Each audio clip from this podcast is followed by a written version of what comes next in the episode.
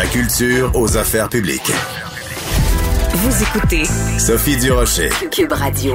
On connaît bien sûr Sophie Préjean comme comédienne et vous l'avez vu bien sûr jouer dans la série Alerte, mais parfois euh, euh, il faut rappeler les choses et rappeler la réalité évidemment de ce qu'est une alerte Amber et c'est pour ça que le 14 avril à 21h à TVA, on va présenter un documentaire que j'ai vu hier soir et qui m'a vraiment donné des frissons dans le dos. Le documentaire s'intitule Alerte Amber et on présente les coulisses de deux drames qui ont ébranlé tout le Québec. On va en parler avec celle qui est animatrice et qui fait les entrevues dans ce documentaire, Sophie Préjean. Bonjour Sophie. Bonjour Sophie. Écoute, on parle de, dans ce cas-là de deux drames vraiment euh, épouvantables. Un qui a bien fini, parce qu'on a retrouvé l'enfant, bébé Victoria, qui avait été kidnappé à Trois-Rivières, on s'en rappellera. Et dans l'autre cas, ça finit de la façon la plus terrible qui soit, avec la mort de euh, Nora et Romy Carpentier. Euh, pourquoi toi, tu as dit oui quand on t'a demandé de participer à ce documentaire-là, Sophie?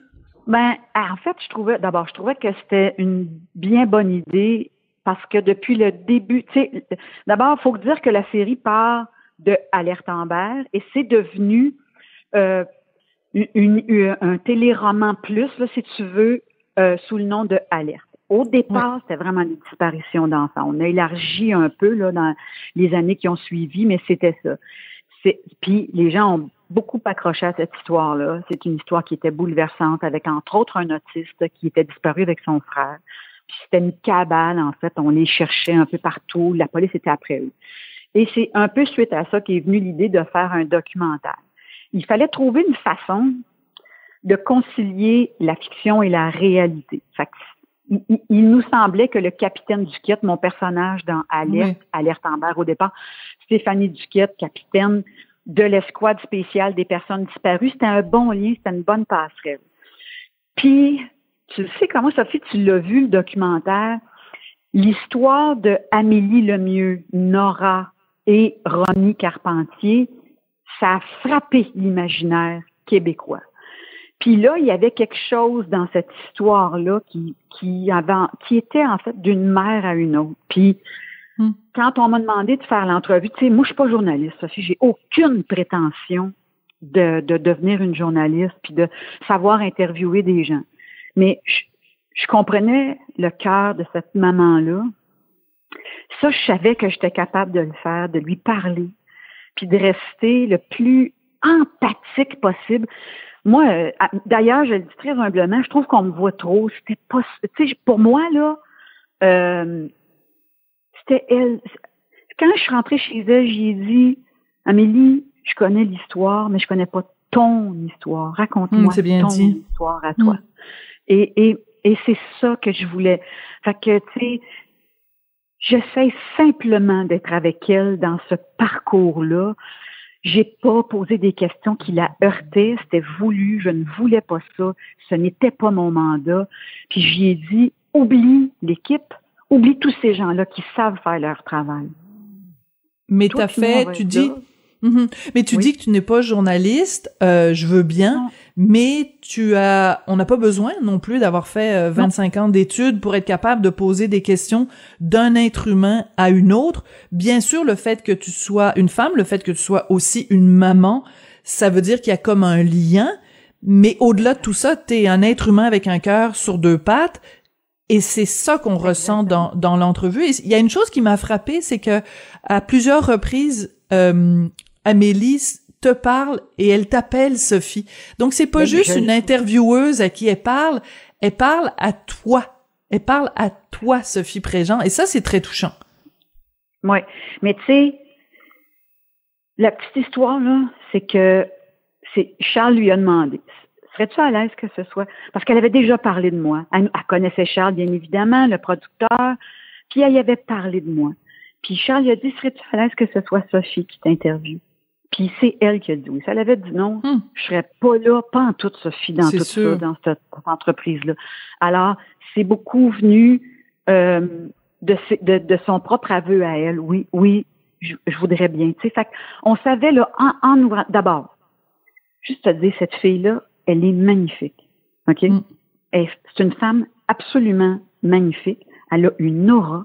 C'est une fille intelligente, sensible, qui n'était pas dans une dynamique avec son ex, fuckée. Elle était pas là-dedans. Oui. Et c'est probablement la chose qui, qui me poursuit encore le plus. C'est pas vrai que tu as toujours des signes. C'est pas vrai que le gars, il est toujours violent, toujours jaloux, toujours. C'est pas vrai.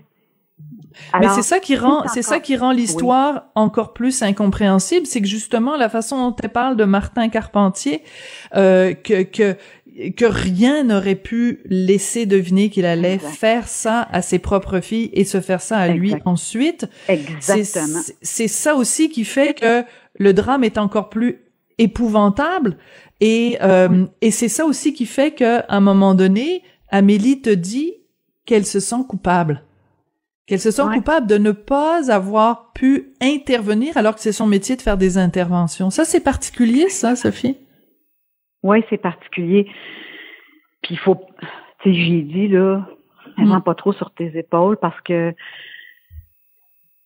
on est dans des dynamiques, des fois, qui, qui nous rendent, euh, je peux pas, je peux pas m'imaginer, moi, Sophie, quand je me sépare, que je peux aller jusqu'à penser qu'il faut que je me préserve d'une chose aussi grave dans ma propre vie. Mm. On dirait que ça rentre pas dans ta tête d'être humain. Tout à fait. Ça, a été son mm. mari, c'était encore son mari au moment du drame, il n'était plus avec depuis quatre ans, mais c'était encore son mari, il était encore marié. Comment peux-tu... Puis pas juste celle. Tu sais, ce qu'il faut que tu comprennes, c'est que là, Amélie, moi, quand je l'ai interviewée, elle vivait dans une maison qui était une double maison. Si tu veux, ses parents habitent juste à côté de chez elle. Tu sais, une maison un peu townhouse, si tu veux. Mm Bigénérationnelle, ouais. Exactement. Et il faut que tu comprennes que c'est Martin qui avait gardé cette partie de la maison-là au moment du drame. C'était Martin qui vivait à côté de chez ses parents, elle. C'était une famille extrêmement soudée. Mm tous ensemble. Les, les enfants, là, ils traversaient chez leurs grands-parents, puis ils revenaient chez leur père. C'est Amélie qui a déménagé au moment de la séparation. Ah, c'est fou, c'est fou. écoute, Sophie, je veux qu'on écoute un extrait euh, de la bande-annonce parce qu'il y a évidemment l'histoire euh, d'Amélie et de euh, Nora et Romy, mais il y a aussi l'histoire de, de, bébé Victoria et qui évidemment se termine bien. Donc, on écoute un tout petit extrait de la bande-annonce de Alerte Amber cette nouvelle qui vient de tomber, une alerte Amber qui a été déclenchée en Mauricie. Une alerte Amber provinciale afin de retrouver deux fillettes portées disparues. J'ai vu sonner sur la télé et mon cellulaire la face de mes enfants. C'était pas normal, Sophie. T'éprouves quoi à ce moment-là? C'est traumatisant. C'est le pire cauchemar qu'une famille peut pas vivre. Il y a une chose que je retiens de ce documentaire-là, au-delà évidemment du drame dans chacun des deux des deux cas, c'est l'importance de l'alerte Amber. C'est quoi? C'est une solidarité. C'est une société au complet qui se mobilise pour retrouver un enfant. C'est, ça donne des frissons dans le dos. Ça, là, s'il y a une chose à retenir de ce documentaire-là, que moi, je voudrais que les gens retiennent, c'est exactement ce que tu viens de dire, Sophie. Nous avons tous une petite part dans chacune des alertes Amber qui nous arrivent sur nos téléphones. Nous pouvons faire la différence. Moi, là, l'engagement citoyen, là, ça me parle. Ça veut me dire quelque chose. C'était des étudiants qui ont, qui ont retrouvé la petite Victoria, bébé Victoria. À Trois-Rivières. ah, ben non, ça aucun, alors, juste ça, c'est absolument merveilleux. Oui, et en plus, c'est des étudiants, tu as bien fait de, de, le mentionner, donc quatre euh, quatre amis qui ont vu l'alerte Amber, qui se sont dit bon, ben ça se passe à Trois-Rivières, ça se passe à côté de chez nous. En plus, il y avait le portrait robot de la de la ravisseuse et euh, ben il y a une des jeunes filles qui l'a reconnue en disant ben voyons, elle habite euh, dans dans l'ancien building où moi j'habitais. Allons-y, là ils ont retrouvé la voiture rouge de la dame et on passe on passe tellement notre temps à dire oh la jeune génération, ils s'intéressent à rien, ils sont pas solidaires, ils s'intéressent à leur nombril, ben ça, ça vient briser cette image-là et ça envoie le message à tout le monde, jeune et vieux, sortez de votre nombril, puis on, peut collectivement sauver des enfants. Moi, ça m'a, ça m'a beaucoup touché cet aspect-là. Oui, oui.